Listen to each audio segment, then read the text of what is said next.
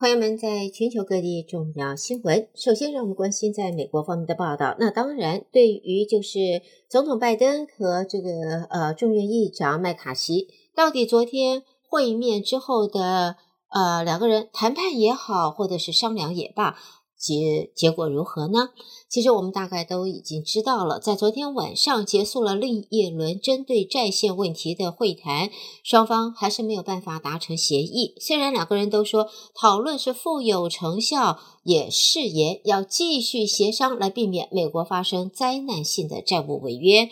他们两人昨天在白宫磋商了一个多小时，而在稍早之前，财政部长耶伦就警告财政部极有可能在六月初就现金用薪，最早六月一号就会违约了。在昨天呢，总统拜登公布的声明里边同意这次会议是有成效。拜登总统说：“我们再次重申违约不在考虑之列，唯一可行的办法就是基于诚信达成两党协议。”麦卡锡则表示，预期每天都会和总统拜登对话沟通，一直到达成协议。他在与总统会面之后强调，共和党是不会同意进行税收调整作为债务协议的一部分。那么，根据在经济研究方面的专家则说，目前的战线问题僵局有可能给美国经济带来更大的压力。在联准会一连串升息的行动之后，美国的经济现在已经很容易的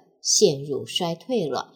而在谈到了美国的这个经济啊，我们也看到呢，这个是不是在升息方面要缓下脚步呢？现在却看到。两位联准会鹰派官员在昨天则说，今年有必要进一步的升息。其中一位还表态支持再升息，不是一次，而是两次。这就是圣路易联准会银行总裁伯拉德。而在这呃几天前，联准会的主席鲍尔才暗示过，就是六月可能会暂停升息。那么，圣路易联准会银行总裁伯拉德说，他是支持再升息两次。而 Minneapolis 联准银行总裁也说，如果 Fed 暂停升息，也应该要发出讯号，凸显出紧缩政策就是还没有结束。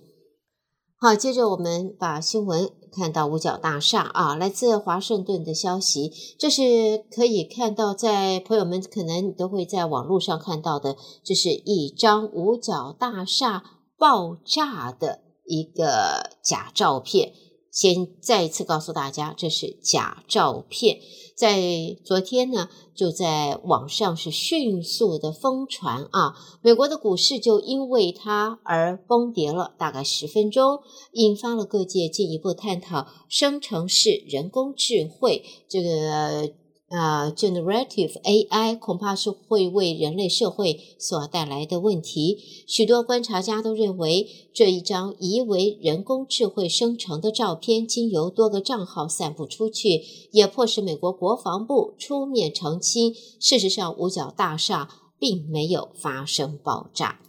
好，接着我们看和中国相关。来自华盛顿的报道，中国当局在日前宣布，美国美光公司产品存在较严重网络安全隐患，而且没有通过网络安全审查。中国国内关键续航基础设施的运营者应该停止采购美光产品。美国政府就在昨天批评中国是言行不一。国务院发言人他说：“对于中国限制美光科技公司晶片销售给特定国内业者的相关报告，严重的关切，也指出美国商务部正在和中国政府做直接的沟通。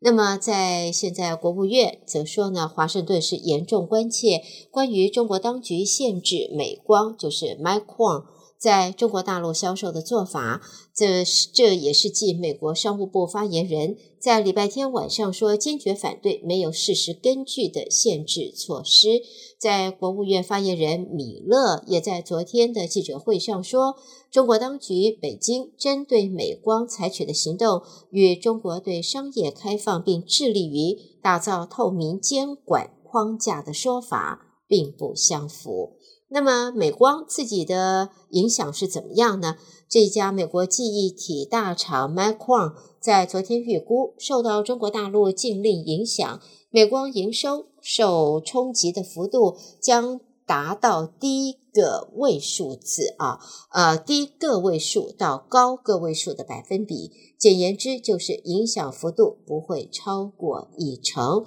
美光的财务长在昨天说还不清楚北京方面抱持什么样的疑虑。他则说呢，对中国大陆企业的直接和间接销售大约占美光营收的四分之一。好，新闻看一下蒙大拿中国北京字节跳动旗下的短影音应用程式 TikTok。在昨天，就在联邦法院提出告诉，要阻止蒙大拿州对 TikTok 实施全面封杀令。TikTok 在诉讼中主张，这项预计二零二四年一月一号生效、前所未见的禁令，违反了宪法保障言论自由的权利。蒙大拿州共和党籍的州长是乔佛特，在这个月十七号签署在州内封杀 TikTok 的法案。他指出，新法将会进一步的推动保护蒙大拿州民众免受来自中国的的这个监视的共同优先药物。好的，朋友们，带给大家这是在美国方面的新闻。德州中文台，我是胡美杰。在下边焦点将转到国际新闻方面，和我继续一同关心来自国际方面的重要报道。国际新闻，我们第一个看到来自圣保罗的消息：G7 七大工业国集团领袖峰会在日本广岛举行了三天，在二十一号闭幕。出席的巴西总统鲁拉增进与日本、印度还有澳洲的双边贸易以及外交关系，但是呢，他没有和乌克兰总统。泽伦斯基会晤。根据报道呢，巴西的这个 ESPN 大学国际关系教授则在接受访问时说，巴西。在俄罗斯乌克兰战争上的立场，使得鲁拉在外交上处于越来越微妙的状况。虽然从多边角度来看，巴西没有很正面的收获，但是从双边角度来看，这次会议对巴西是非常有利。巴西借此增进了和日本、印度和有澳洲的双边关系。而 G7 的这个七大工业国集团富裕民主国家的领袖，也在过去这个周末。誓言将会致力对中国去风险，但是并不是要和中国脱钩。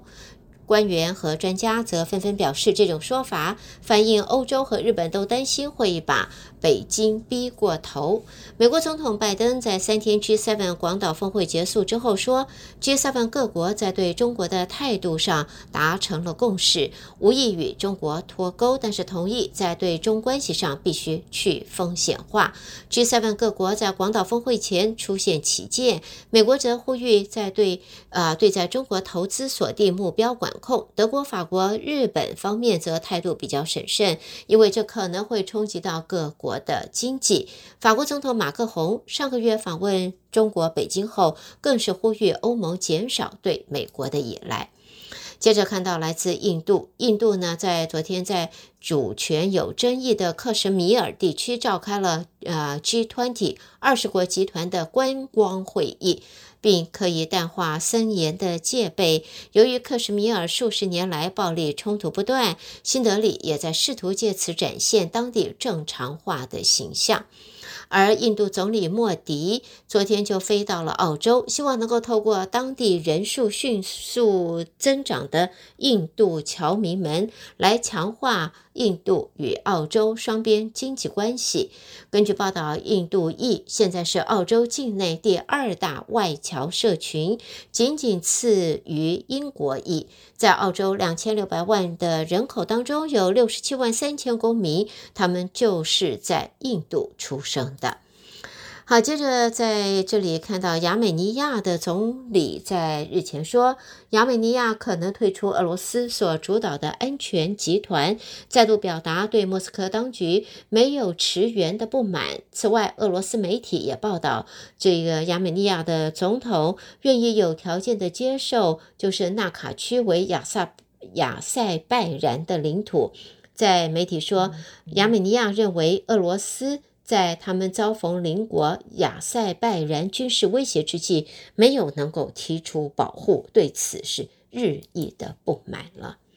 好，焦点转到阿根廷。阿根廷五月份面临将近百分之一百零九的通货膨胀率。在阿根廷的央行提前在昨天流通了面额两千披索的新纸钞，来解决银行大批纸钞占据空间的问题，并且也希望能够改善民众使用现金的困扰。阿根廷第一批两千披索新钞由阿根廷铸币厂当地生产，正面印有对医疗卫生有贡献的代表，而阿根廷央行说，这两千披索新钞针对防伪造做了更多的设计了。那么在现在呢，通货膨胀挡不住之下，阿根廷提早流通了两千批索面额的新钞。最后看到来自墨西哥，墨西哥北部新利昂州的州长在推特。呃，发文就是台湾的广达将会在当地投资十亿美金，并且创造两千五百个工作机会。他在呃广达的墨西哥总部新利昂州首府说，这项投资反映了近岸生产的潜力，也是新利昂州经济繁荣的迹象。好的，朋友们，这就是带给大家在国际方面的重要新闻。收听的是德州中文台，我是胡美健。美国和国际新闻之后呢，我们要在这稍微休息一会儿，稍后我们再和听众朋友一同关心来自两岸方面的重要报道。先看到呢，就是来自北京的报道。中国外交部发言人毛宁在记者会当中啊，就美光公司在中国销售产品没有通过网络安全审查一事，毛宁则表示。关于对美光公司销售、呃、中国的产品进行网络安全审查，中国方面的主管部门已经发布了消息。有关审查是为了防范产品的网络安全问题危害国家关键信息基础设施安全，也是维护国家安全的必要措施。那么、呃，这个具体的问题，毛宁则建议要向主管部门去了解。另外呢，在北京的报道，这是昨天是国际生物多样日，中国科学院就是中科院，也在昨天在北京正式在线发布《中国生物物种名录二零二三版》，这一这是最新版的名录，一共收录物种以及种下单元十四万八千六百七十四个，其中物种是十三万五千零六十一个。种下单元是一万三千六百一十三个，而比二零二二年版新增了是一万零二十七个物种和三百五十四个种下单元。好，接着呢，我们把新闻在下边的话，我们转到关于在神舟十六号在北京方面的报道。根据中国载人航天工程办公室的报道，北京时间在昨天，神舟十六号载人飞船与长征二号 F 遥十六运载火箭组合体已经转运到发射区，目前发射场设备是状态良好，后续将会开展发射前的各项功能检查、联合测试等工作，计划在近日要择机实施发射。另外呢，在上海的报道，中国国务院日前发布了关于推进基本养老服务体系建设的意见，也制定了要在二零二五年实现基本养老服务制度体系基本健全的目标，被视为防止人口危机的最新举措。根据这一个意见，强调的是，推进基本养老服务体系建设是实施积极应对人口老龄化国家战略。实现基本公共服务均等化的重要任务，在意见中有五个重点的工作内容，包括了制定和实践基本养老服务清单，建立精准服务主动回应机制，完善基本养老服务保障机制，提高养基本的养老服务供给能，以及提升基本养老服务便利化、可及化的水准。好，对于 COVID-19 方面呢，则看到中国科学院院士谢晓亮日前说，从国际数据来看，二零一九冠状病毒疾病 COVID-19 的病毒变异恐怕以五个月为期反复引发感染高峰，因此中国方面仍然要为今年冬季可能到来的疫情高峰预做准备。此外，中国防疫专家钟南山也在昨天说，中国今年第二波疫情高峰恐怕会在六月底会出现。好，新闻方面呢，我们在这里看到香港的报道，在二零一九年，香港爆发了反送中运动，到现在已经三年多了，大约有六千多人被逮捕，而没有被检控。在香港媒体则引述立法会议员表示，大约有一百五十名被捕者接获警方通知，不做起诉结案。主要他们涉及的是非法集结、公众地方行为不检等罪行。到现在呢，呃，可以看到呢，这一百五十名反送中运动当中被捕的民众，现在应该是获得了不起诉的这样子的结果。好的，朋友们，带给大家来自中国方面的报道。你收听的是德州中文台，我是胡美健。在中国新闻之后，焦点将转到台湾方面，由台北新闻主播接棒为朋友们播报，请和我继续的一同关心来自台湾的最新消息。德州的听众朋友们，早安，我是中央广播电台陈子华，现在提供给您台湾今天的相关消息。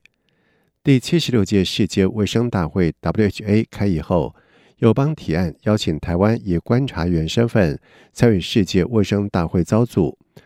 外交部表示，中国及其动员的古巴、巴基斯坦代表可以对联大第二七五八号决议以及世卫大会第二十五点一号决议做出扭曲、错误的政策性诠释，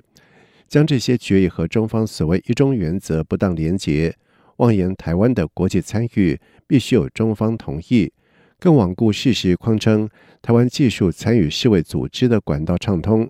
对此，外交部国组司副司长李冠德说：“中国是施压 WHO 排除台湾人民参与的元凶，竟然厚颜谎称在其安排下，台湾能够及时与 WHO 交换资讯，以应处公共卫生紧急事件。”另外，针对中央社驻欧记者在日前申请采访许可，并且获得批准，但是在昨天前往日内瓦办事处领取采访证的时候，却遭到拒绝。联合国工作人员透露，原因是几天前受到中国施压，不得放行台湾记者。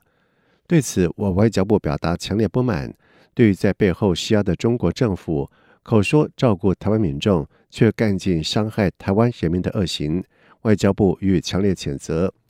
另外，第七十六届世界卫生大会 （WHA） 在二十一号开议至今，友邦以及理念相近国家是陆续为我仗义直言。美国表示强烈支持台湾有意参与世卫大会，英国也明确地指出，台湾应被允许成为世卫大会观察员。外交部在兼呼吁世界卫生组织 （WHO） 秉持专业跟中立，排除中国的恶意政治蒙蔽以及施压。聆听国际社会发出的强大正义之声，接纳台湾以观察员身份参与世卫大会，并且完整参与世卫组织所有的会议机制跟活动。以上就是今天台湾的相关消息，提供给听众朋友。接下来把时间交给主持人。